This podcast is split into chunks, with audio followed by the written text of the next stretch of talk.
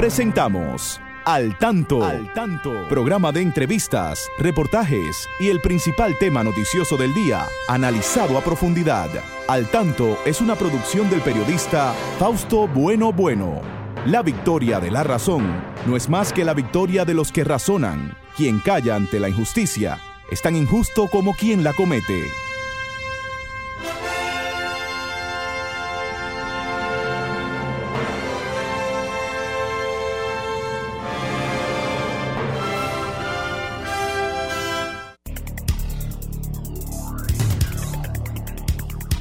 Muy buenas tardes, muy buenas tardes amigas, muy buenas tardes amigos. Aquí estamos con ustedes en este espacio al tanto, como cada sábado, llegando hasta sus hogares para informarles sobre los acontecimientos más importantes ocurridos en nuestro país y en el mundo. Saludamos ahí a nuestro equipo, ahí está Franklin Tiburcio, como siempre, en la coordinación técnica Christopher Rodríguez Bueno y está asistiéndonos para que ustedes puedan ver este espacio a través de Facebook Live y leyéndonos unos pensamientos bien interesantes sobre nuestro padre de la patria. Doña Pastora hoy está de convivencia y no está eh, por aquí por eso. Así es que les saludamos desde aquí porque ya iba a chequear a lo mejor el programa por ahí.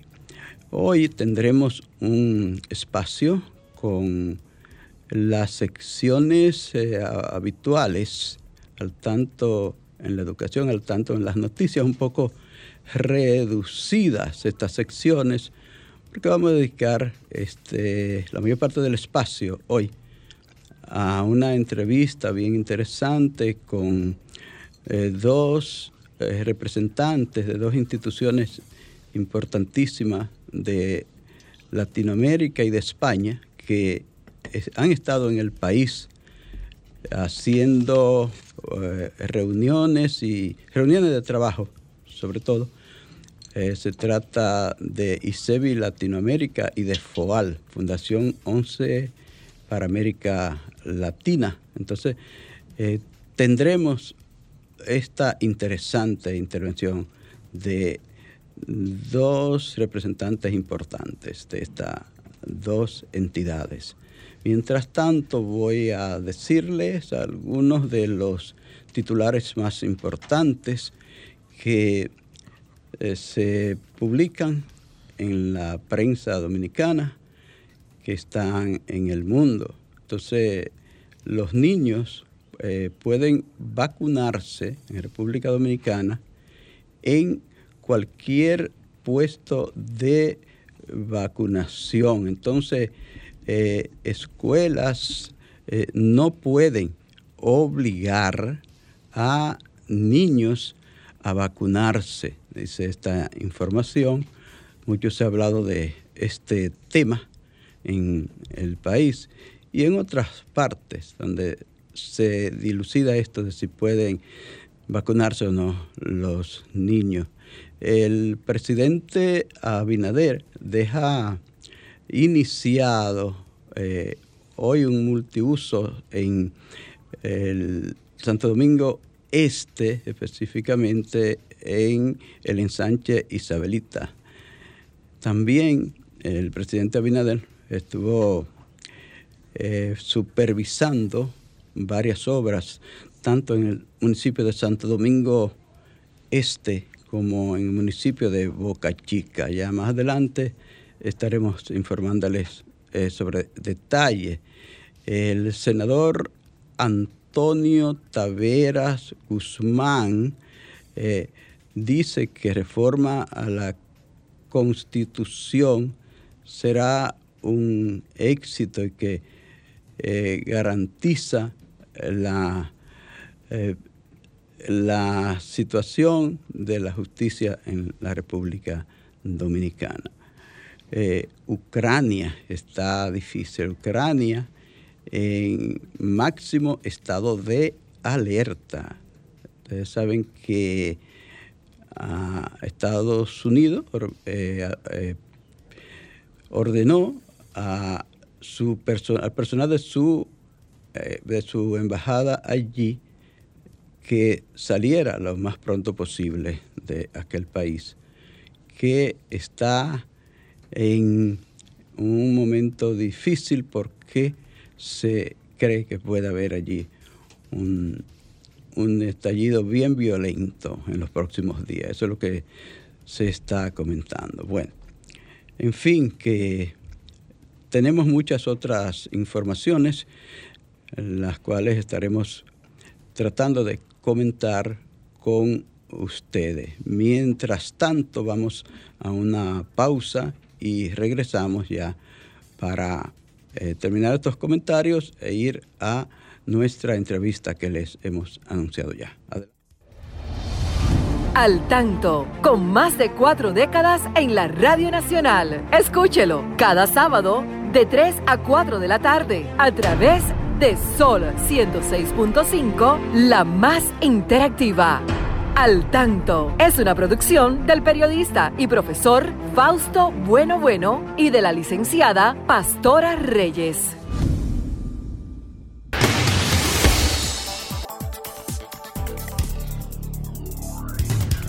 En lugar de al tanto en las noticias, hay un comentario que no podemos dejar de hacer en el día de hoy.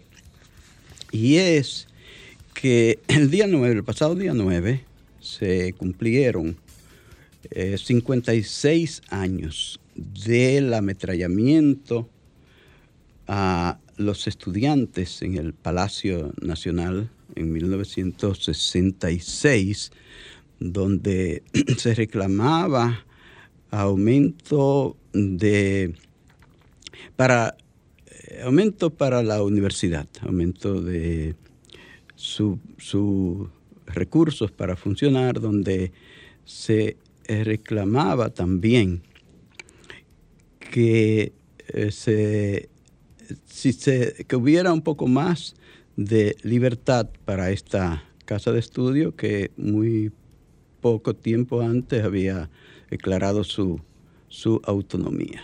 Entonces, allí esa eh, manifestación de estudiantes, donde se unieron estudiantes, además de los liceos públicos, de los liceos secundarios, allí hubo así eh, mal contado unos seis jóvenes muertos y siempre causó mucho eh, impacto, causó mucha tristeza también la muerte de una joven que apenas tenía 14 años, después de guardar varios días de cama, murió Amelia Ricard Carventi. Entonces es un eh, acontecimiento mm, de nuestra historia reciente que no podemos dejar pasar por alto esta eh, manifestación. La encabezó eh, Carlos Dores, que también quedó herido. Carlos Dores, un gran dirigente, luego un gran dirigente de izquierda del país. Recuerden que falleció hace apenas unas dos semanas, Carlos Dores. Y Amin Abel Hasbun ese gran líder estudiantil, ustedes saben, también fue asesinado por eh, los esbirros que estaban en la tiranía ilustrada de el doctor Joaquín Balaguer, los 12 años de Joaquín Balaguer. Bueno, entonces hay que recordar a aquellos muchachos, recuerdo, por ahí está una joven ya no, aquella vez era una joven, hoy es una mujer con una gran experiencia también que quedó en silla de ruedas a consecuencia de un balazo en esa manifestación y que fue hoy ha reconocido como una gran líder de el movimiento de la discapacidad en el país. Me refiero a Brunilda Amaral a ella nuestros saludos por aquí, nuestra felicitación por su entrega siempre al lado de las personas con discapacidad y sobre todo con discapacidad física en el país. Bueno, Pues no le voy a robar más tiempo a esta entrevista que ya les he anunciado. Vamos a estar conversando con Julio César Canizales, de El Salvador, viene del Salvador. Él es el presidente de ISEBI Latinoamérica. Ya más adelante se encargará de decirle que es ISEBI. También vamos a conversar con la señora Estefanía Milpuri. Ella es la directora general de FOAL. FOAL, Fundación 11 para América Latina o Fundación 11 para la solidaridad con personas ciegas de América Latina. Entonces, para nosotros es un gran honor tener a estas dos personas aquí que sé que nos van a informar de todo ese trabajo que vienen haciendo a nivel de Latinoamérica, porque tanto la eh, eh, FOAL, que trabaja con Latinoamérica desde España, y que ha trabajado también por África y, otras partes del mundo, ¿verdad? Eh, no sé si el tiempo nos alcance para esto. Y Julio César, que yo sé que nos va a hablar mucho del trabajo que hace ISEBI Latinoamérica para este, esta América Morena. Buenas tardes primero Julio César o la dama, no sé. Cualquiera de los dos puede entrar. Damas primero, por favor. La dama primero. Adelante, eh, Estefanía. Pues muy buenas tardes y en primer lugar me gustaría agradecer eh, esta invitación tan especial para, para, poder darnos voz y hacerles llegar un, un trocito del corazón de, de España, pero sobre todo un trocito del corazón de, de nuestra Fundación 11 para la Solidaridad con Personas Ciegas de, América Latina. Y en segundo lugar, me, gustaría transmitir un saludo muy especial a todas las personas que nos, que nos escuchan. Muy bien, muy bien. Eh, bueno, el saludo de Julio César. Muy buenas tardes para todos y todas los radioescuchas de Al Tanto, ¿sí? que nos va a mantener al día con todas esas informaciones, como ya lo dijo don Fausto, ¿verdad? Para su servidor Julio César Canizales, actual presidente de ICEBI Latinoamérica.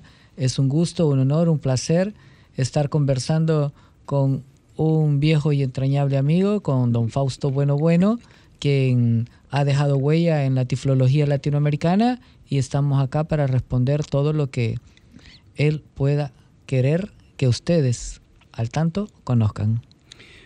Bueno, son tantas inquietudes que nos surgen pero de, primero quisiera saber qué, qué le trae en estos momentos a República Dominicana. Sé que han estado en una sesión de trabajo bien extensa, porque siempre que he querido encontrarlo, lo encuentro trabajando. Cuéntenos qué, qué le trae hoy a República Dominicana, qué han hecho en estos días y, y cuáles son los trabajos pendientes. Bueno, en esta ocasión la Junta Directiva de ICEBI Latinoamérica se ha personado para construir nada más y nada menos que nuestro plan estratégico cuatrianual, el cual tiene por objetivo identificar esas acciones, esos objetivos estratégicos, también definir cuáles van a ser las actividades a lo largo de este cuatrigenio, tratando de, dijéramos, eh, poner todo nuestro máximo empeño en cubrir esas necesidades técnicas, eh, profesionales que se han identificado en la región latinoamericana, que se siguen identificando y que afectan el estado de la educación inclusiva de nuestros niños, de nuestros jóvenes, de nuestros adultos. Entonces estamos haciendo la planificación estratégica. Me acompañan en este dijéramos, en este encuentro que estamos acá desde el día miércoles, María Cristina Sanz, expresidenta de ICEBI Latinoamérica. Eh, tenemos también a Cristal Vargas, coordinadora de la subregión de México, a Karine Fernández, coordinadora de la región Brasil, Gladys Viviana Correa, coordinadora de la región del Cono Sur, Anderson Ena Orozco, coordinador de la región andina, y hemos tenido vía online por eh, algunas razones muy personales a Hazel Garro Aragón, quien es la coordinadora de México y Centroamérica. Entonces, nuestro trabajo de planificación está basado, este, ¿cómo se llama?, en cuatro grandes objetivos. Y es lo que hemos estado tratando de, de sacar lustre, de ponerlo en contexto, adecuarlo a la nueva realidad, producto después de una o en medio de una pandemia, ¿verdad? Porque sabemos que todos los niños, las niñas, los rehabilitandos, los rehabilitadores, los docentes, los padres de familia, requieren de tener acciones o conocimientos concretos, cómo salir adelante en este gran tema que es la educación inclusiva. Y por supuesto, eh, nos acompaña la directora general de FOAL, ¿verdad? Quien es parte de, de este entramado eh, del trabajo de ICEBI Latinoamérica, porque sin FOAL, pues realmente ICEBI tendría muy pocas posibilidades de, de tener una actuación, una visualización, a pesar de, de tener tanta, tantas personas a nivel eh, de América Latina con conocimientos. Pero FOAL es quien, quien nos permite que realmente pongamos esas voluntades junto con esfuerzos, junto con apoyo económico al servicio de todos los niños y niñas jóvenes con discapacidad visual. ¿Qué trabajos eh, específicos en estos momentos hacen en República Dominicana con el apoyo de eh, ICEBI Latinoamérica y FOAL? Estefanía. Sí. bueno, pues eh, en concreto desde la Fundación 11 para la Solidaridad con Personas Ciegas de América Latina, eh, somos una, fundación que trabajamos en el ámbito de la cooperación internacional al, desarrollo. Eh, trabajamos en los 19 países de América Latina, los 18 de habla hispana más Brasil. Y entre esos 19 países eh, podemos decir que República Dominicana es un, es un país, se ha convertido en uno de los países estratégicos de la actuación que realiza, que realiza FOAL. Eh, estamos viviendo un, momento eh, bueno, un momento propicio que nos está permitiendo eh, diseñar e implementar proyectos vinculados a, la mejora de la calidad de vida y, en definitiva, a favorecer la plena inclusión social de las personas ciegas en, este país a través de líneas tan importantes como son la educación, la inclusión laboral o, el fortalecimiento organizacional, entre, entre otros. No en vano, en la actualidad en, República Dominicana estamos eh, implementando nuestro programa Ágora de inclusión laboral que lleva vigente desde el año 2009 un programa que trata de ofrecer apoyo a lo largo de todas las, eh, de todas las fases por las que pasa una persona que está en proceso de búsqueda de, empleo, desde la orientación, la definición del perfil, la facilitación de una formación que incremente las posibilidades de empleo, em, la, ayuda en esa, en esa búsqueda y la facilitación de una adaptación para, para el puesto de trabajo concreto. Además de ello, estamos ejecutando un proyecto vinculado al área educativa en colaboración con el Ministerio de Educación a través, eh, a través de, la, de, la Dirección de, Educación Especial y el, y el Centro de Recursos Olga Estrella. Y estamos a punto de finalizar bueno, de hecho estamos ya en una fase de, auditoría de un proyecto de fortalecimiento que ha contado con la cofinanciación Em, de la Unión Europea. Es un proyecto que nos ha permitido em, trabajar en favor de la, de la, unidad y de la vertebración del movimiento asociativo de, personas con discapacidad, que ejerce una labor importantísima a la hora de eh, trabajar y facilitar que los auténticos responsables del desarrollo de una política pública inclusiva pues eh, hagan, si me permiten la expresión, los deberes. ¿no? Eh, la sociedad civil ha ejercido desde hace ya muchos años un rol importantísimo en esta, en esta labor, asesorando em, y, bueno, pues ayudando en definitiva a que, a que esas políticas públicas que, es obligado que sean inclusivas, pero lamentablemente pues no, no lo son, pues cada vez esa labor sea, no voy a decir un poquito más sencilla porque, porque no lo es, pero bueno, sí que se pueda contribuir desde este sector, desde este tercer sector a ello.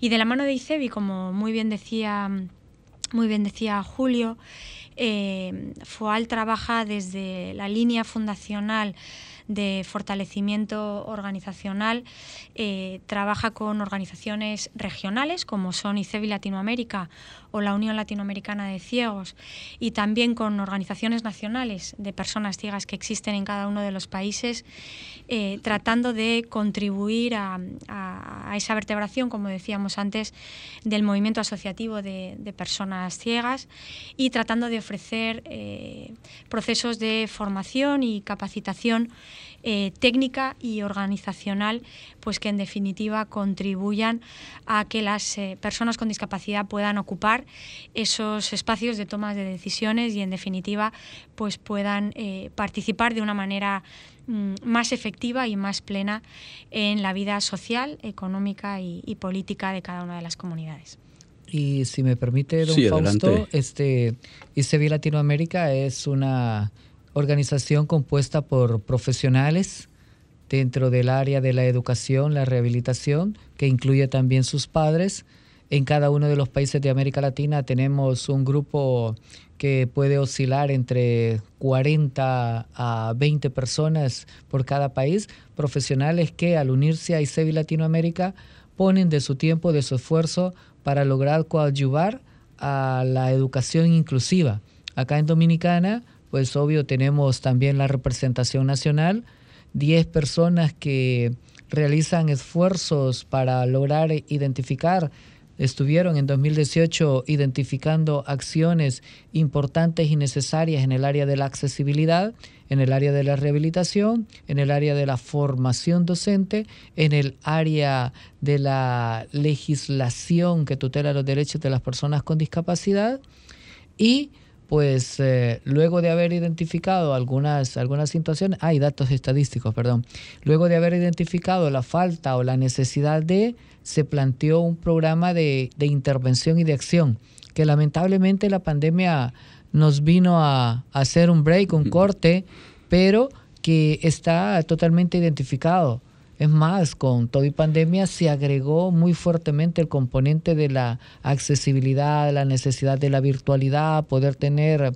otros aspectos cubiertos que antes de la pandemia no habíamos identificado.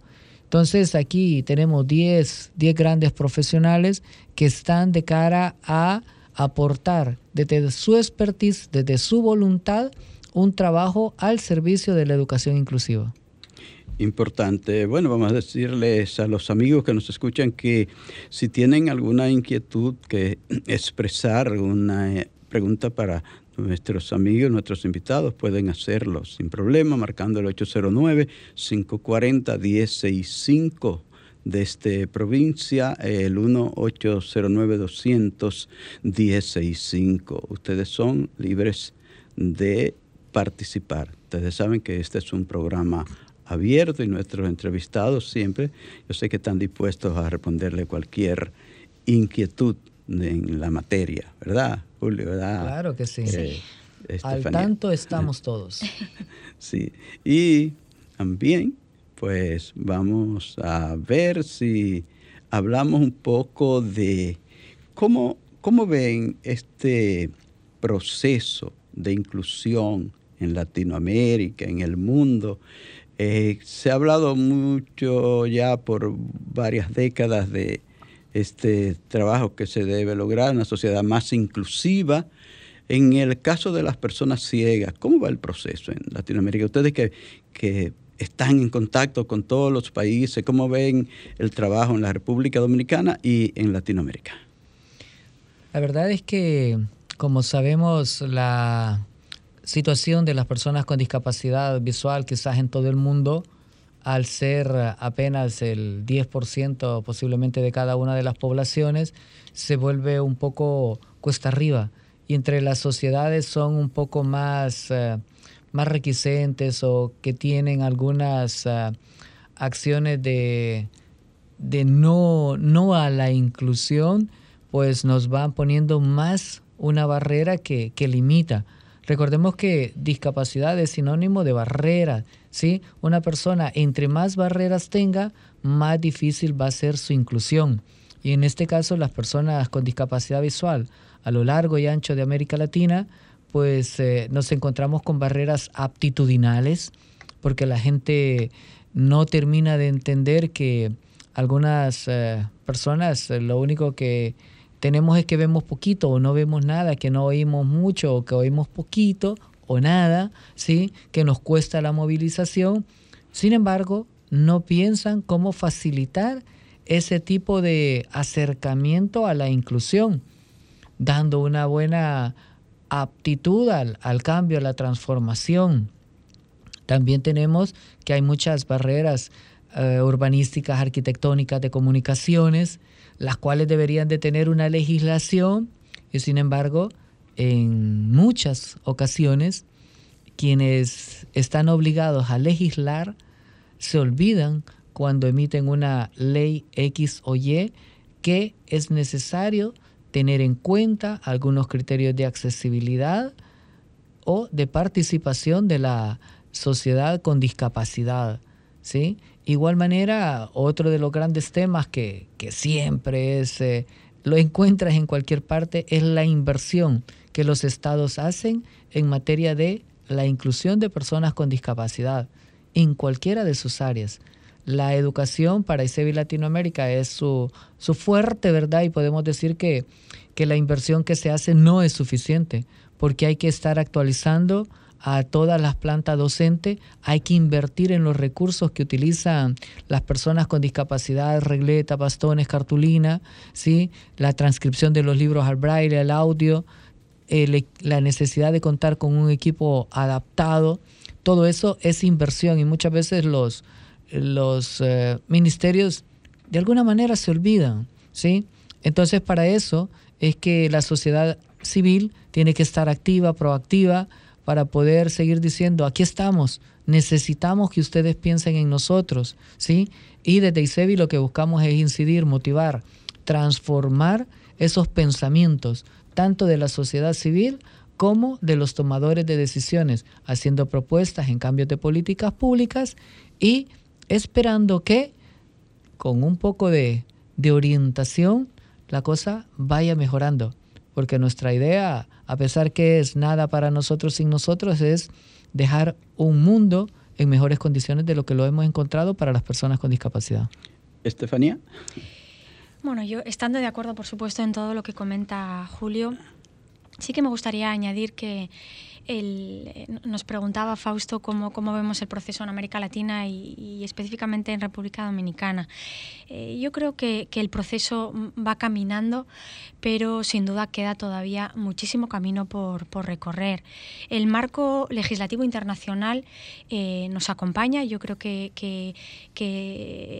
ese, ese, marco em, ha dispuesto un, un, escenario acorde y favorable. tenemos una Convención de Naciones Unidas sobre los derechos de las personas con, discapacidad, con muchísimos países que ya, lo han ratificado y que están trabajando para que sus disposiciones nacionales sean acordes a esa convención y, que esos desarrollos legislativos eh, ofrezcan un marco más eh, favorecedor para las personas con discapacidad en todos los ámbitos de la vida. Tenemos una, Agenda 2030 y los Objetivos de Desarrollo eh, Sostenible que van muy alineados con, con, esa Convención de Naciones Unidas. Em, que además eh, sitúa a las propias personas con discapacidad como sujetos, como sujetos activos de, derechos y no, no, como personas eh, bueno, pues que, hasta ese momento eh, no, no, no, se veía a, a, la persona, sino bueno, pues había una mirada Mm, prácticamente eh, asistencial. Por lo tanto, tenemos que seguir trabajando en esa línea. Hay que hacer eh, enormes esfuerzos eh, vinculados a la, incidencia política.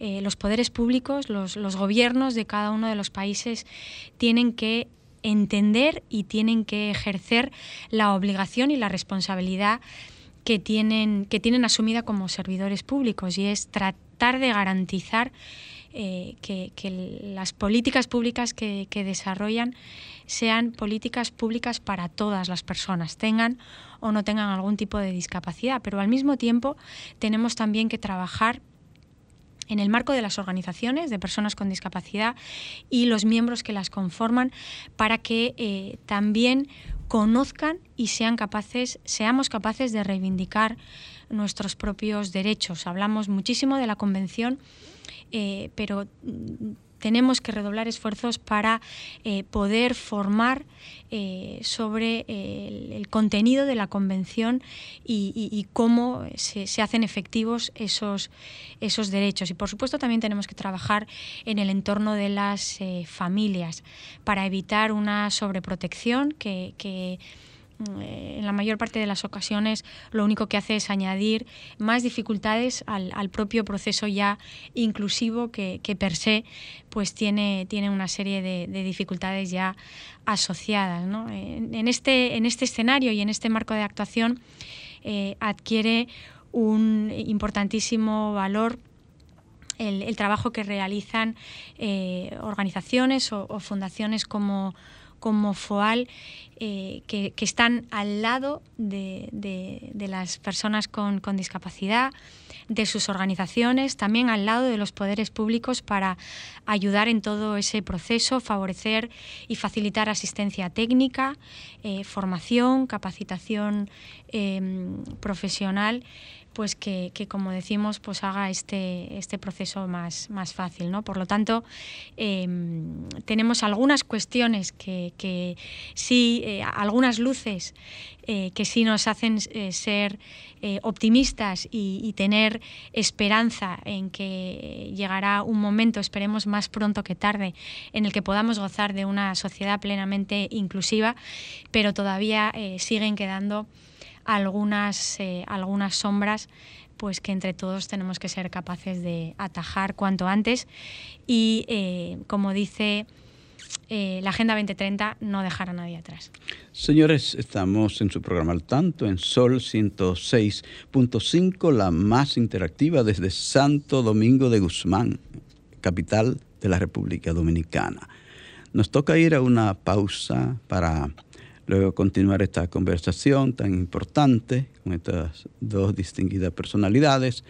Eh, yo quiero aprovechar antes para, eh, desde aquí, desde República Dominicana, eh, enviar nuestros más sentidos pésame a la familia de, de don Pedro Salinas, que acaba de fallecer en Panamá, un gran luchador por la causa de las personas ciegas en Latinoamérica también. Nos tocó muchas veces estar al lado de don Pedro en diferentes jornadas a lo largo de Latinoamérica y sentimos mucho su ida, su fallecimiento. Nuestro pésame a su familia y a la familia eh, de ULAC, que le vio eh, movilizarse país por país también a don Pedro. Lamentamos mucho su fallecimiento. Vamos a una pausa con pocos segundos para volver entonces con la entrevista. Adelante, Franklin. Al tanto, con más de cuatro décadas en la Radio Nacional. Escúchelo cada sábado de 3 a 4 de la tarde a través de Sol 106.5, la más interactiva. Al Tanto es una producción del periodista y profesor Fausto Bueno Bueno y de la licenciada Pastora Reyes. Muy bien, continuamos aquí en Al Tanto conversando con Julio César Canizales, presidente de ICEBI Latinoamérica, y con Estefanía Milpuri de la FOAL, Fundación 11 para la Solidaridad con Personas Ciegas de América Latina. ¿Qué responsabilidad, qué compromiso le asignan ustedes a la familia de las personas con discapacidad en todo este proceso? ¿Se están integrando más los padres, las madres, los familiares en sentido general. Me gustaría oír, un comentario de ustedes al respecto. Bueno, quizás antes de iniciar, se me lo permite, también transmitir eh, nuestras condolencias a toda la familia panameña, a la familia de la Unión Latinoamericana de Ciegos, por el fallecimiento del profesor Pedro Salinas, gran docente y formador de formadores en el área educativa. La verdad es que su pérdida supone un, valga la redundancia, una pérdida en el área metodológica y didáctica de las personas ciegas. Gracias a Dios, pues recibió la condecoración Taramona en esta última asamblea de la Unión Latinoamericana, que era muy merecida y, qué bueno que lo pudo hacer en vida. Desde ICEBI Latinoamérica, nuestras más grandes y amplias condolencias a, toda la familia. Bueno, a ver, el rol de las familias es súper importante. Recordemos que en la práctica pedagógica el estudiante, el docente y la familia deben de formar una triada que al estar totalmente armonizada garantizan que la educación o la rehabilitación tenga un éxito. ¿Qué es lo que pasa? Muchas veces la familia, eh, cuando nace un niño con discapacidad, empieza a, no saber qué, qué hacer con él, pasa una etapa de duelo, pero también al, no estar muy consciente de lo que se debe hacer o buscar el apoyo, hace que el proceso se retarde. Y esto pues suele afectar más entre la familia tiene menores recursos económicos o desconocimiento de las posibilidades a las cuales se puede llegar cuando una persona con discapacidad puede iniciar su proceso de estimulación temprana al nomás identificar la discapacidad. Se está científicamente comprobado que, si el niño es eh, tempranito puesto a una serie de actividades lúdicas que les permitan su conocimiento del mundo, este puede llegar a, a desarrollarse con mucha más facilidad y poder tener una inclusión plena. Nuestras familias todavía necesitan ser orientadas ¿sí? Necesitan activarse. ¿Que ha habido una mejora? Sí. Ahora, gracias a Dios, cada vez eh, llegan más niños, más niñas a los procesos de educación y rehabilitación, pero aún sabemos que hay muchos que no están llegando porque no saben que hay centros especializados, porque no conocen que hay normativas que, que les pueden apoyar porque viven tan lejos y en una situación de tan extrema pobreza que están, dijéramos, semi aislados del mundo. Y ahí es donde la responsabilidad de los estados llega también a ser importante porque tienen que alcanzar a llegar hasta donde están ellos y mostrarles cuáles son las, las puertas para poder realizar esta inclusión. Creo que estamos mejorando el camino y la respuesta de los padres hacia un proceso de inclusión. Pero también tenemos deuda. Como dijo Estefanía, tenemos deuda y este, nos hace falta convencer en algunos casos a que la familia suelte al niño, suelte sobre todo a las niñas que, que no las dejarían ser, como dirían ellos, ¿verdad? Y se necesitan que conozcan de este, de este mundo, de esa inclusión, de esa rehabilitación y educación.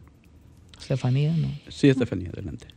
Lógicamente, eh, bueno, el papel de las familias eh, yo creo que, es clave. Eh, en primer lugar, porque suponen un, un apoyo incondicional para, la persona con, discapacidad, supliendo en, muchísimas eh, situaciones y en muchísimos casos, em, eh, pues bueno, apoyo que, la persona con, discapacidad no tiene, un apoyo físico o porque todavía no cuenta con la rehabilitación o habilitación adecuada para poder tener eh, autonomía plena en, en, las distintas actividades de su, de su vida.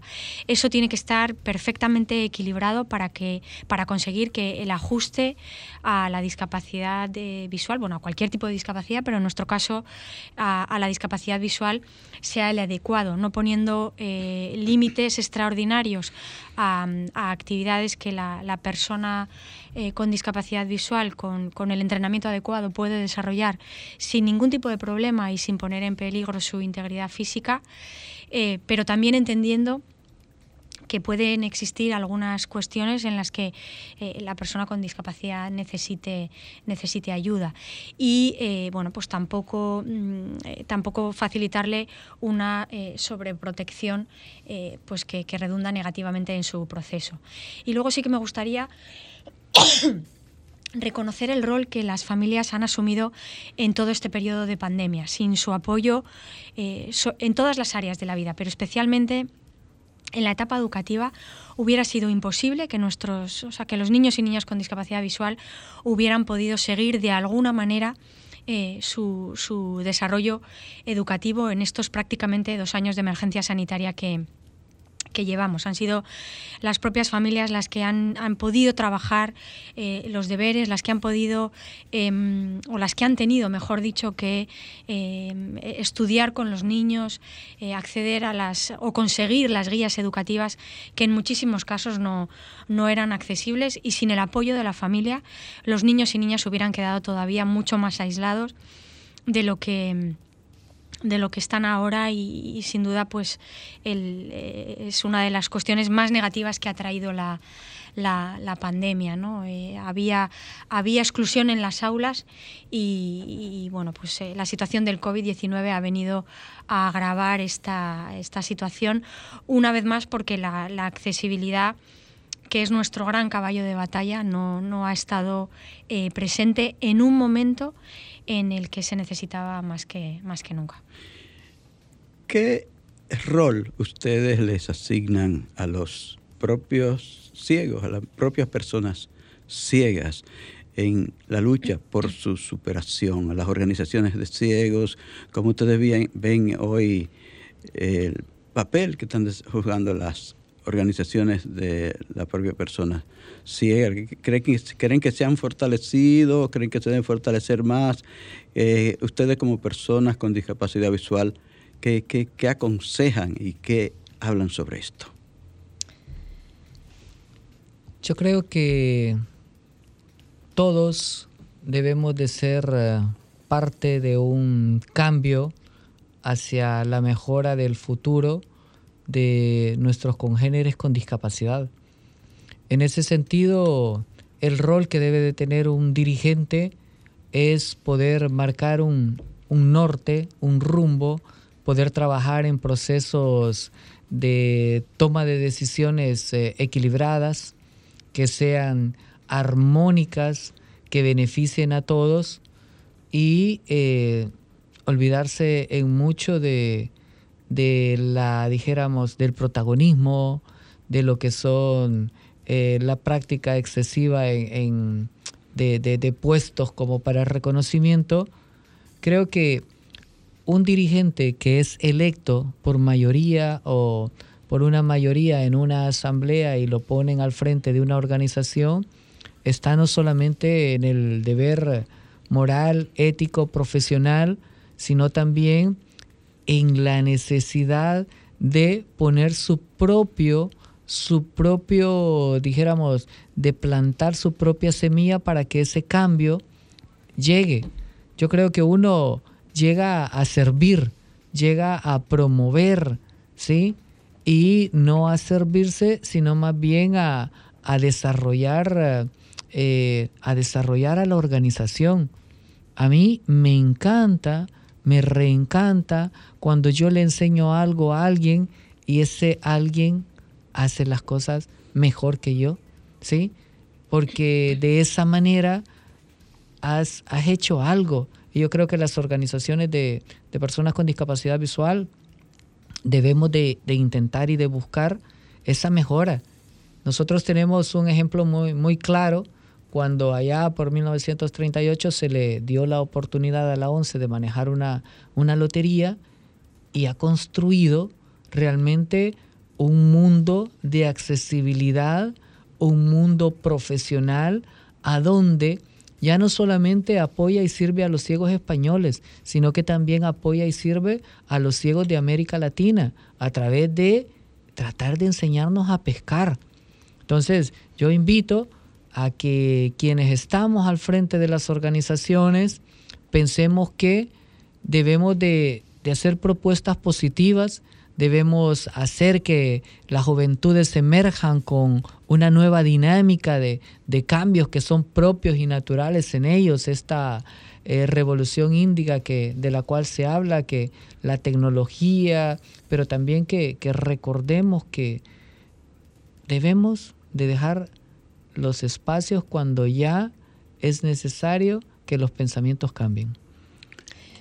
Estefanía. Yo creo que sin duda el rol de las personas con discapacidad y de sus organizaciones es un rol eh, clarísimamente activo, pero sin olvidar el rol que también tienen que asumir eh, otras, otras personas y, otros entes. ¿no? Eh, hablábamos al principio de, este conversatorio de lo importante que es que las personas con discapacidad conozcan sus derechos para poder ejercitarlos, pero es igualmente importante que también em, eh, los que, las organizaciones, las, entidades, eh, los gobiernos que tienen obligaciones, que tienen responsabilidades, las conozcan para que también puedan eh, ofrecer esos, esos servicios acorde a, las necesidades de, de, todas las personas. Por lo tanto, es un rol activo. Em, eh, pero siempre trabajando al, lado de, eh, no desde un punto de vista eh, impositivo, sino tratando de sumar para obtener un, efecto eh, multiplicador. Eh, yo creo que, eh, como todo en la vida, el trabajo en equipo, el trabajo en conjunto, el ser capaces de generar sinergias, alianzas, siempre es muy positivo y tiene ese efecto multiplicador. Pero, pero eso, como digo, es igualmente importante a que cada uno no olvidemos el rol que tenemos que que asumir para que mm, eh, todo, todo esto eh, funcione. Eso es eh, importantísimo y, todos debemos trabajar un poco en ese, en ese sentido. La discapacidad visual siempre ha sido a veces mal entendida desde muchos años antes de la historia, muy atrás.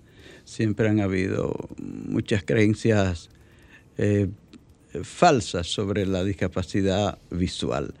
Eh, ¿Cómo ustedes ven el progreso hoy de, la sociedad con respecto a las personas con discapacidad visual, esas, esas actitudes que a veces eh, discriminatorias, esas actitudes de, no, de poca confianza? ¿Ustedes creen que se ha avanzado en la sociedad del mundo con relación a este aspecto? Pues yo creo que en la viña del Señor hay de todo. Hay muchas personas que todavía siguen pensando que la discapacidad quizás es, es un contagio.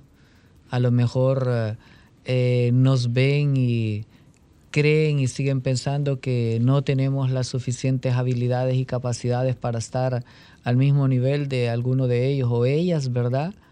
Pero también es cierto que cada vez hay, hay más, hay más personas que, que van, van creyendo en, en un cambio.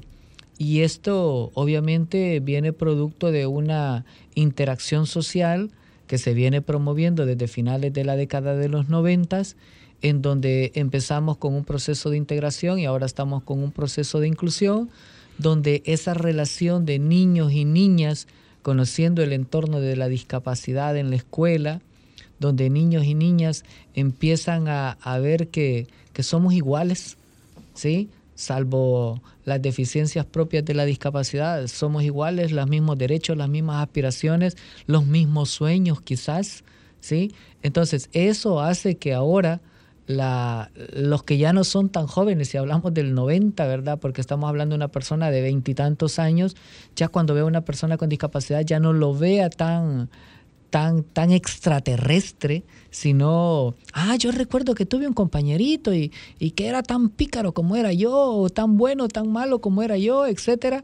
E, eso creo que, va mejorando, va, va abriéndose, pero, pero también es cierto que todavía hay, hay más, ¿sí? Hay también algunas personas que, que siguen dudando de nuestras habilidades, de nuestras capacidades, ¿sí? Y por eso es que tenemos que seguir haciendo toda la incidencia necesaria, todo el esfuerzo para que esas mentes se abran. Decía yo al principio que la barrera aptitudinal es una de las más eh, difíciles de cambiar. Es más difíciles y con las cuales debemos de seguir eh, trabajando, esforzándonos para que cuando un niño llegue a una escuela de el lugar más alejado de Dominicana, el docente no se preocupe ni se asuste cuando lo vea pasar el umbral de la puerta o cuando una persona con discapacidad visual llegue a tocar la puerta de un gerente de recursos humanos, este no le vea exclusivamente su bastón, sus ojos o sus lentes oscuros, sino se dedique a analizar con qué capacidad llega este niño, con qué conocimiento o cuál es la cualidad, capacidad, habilidad de aquel que llega a buscar un puesto de empleo.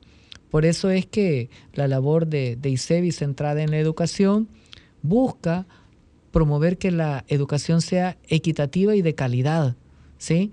Para que hayan mejores oportunidades para todos y para todas. Y ese cambio pues va a hacer que todos nos vean diferente. Bueno, el tiempo se nos ha terminado y, y, estos temas son tan importantes y tan extensos cuando uno viene a ver.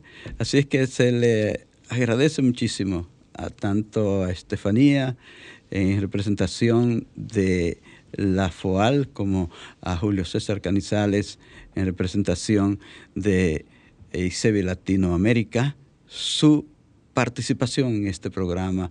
Vamos a ver si en otra oportunidad podemos volver sobre estos temas, porque hoy el tiempo se nos terminó. Señores, muchas gracias. bueno, Eh, sí, brevemente. No, no, decía simplemente que muchísimas gracias a, a usted, Fausto, por la, por la oportunidad y a todos los oyentes que nos escuchan. Bueno, pues muchas gracias por haber accedido a venir a conversar con los oyentes de Al Tanto y de Sol. A ustedes, mis amigas y mis amigos, les agradecemos su atención. Les dejamos la invitación para el próximo sábado a partir de las 3 en punto de la tarde, cuando Dios mediante estaremos nuevamente con ustedes. Que tengan muy buen fin de semana. Hasta luego.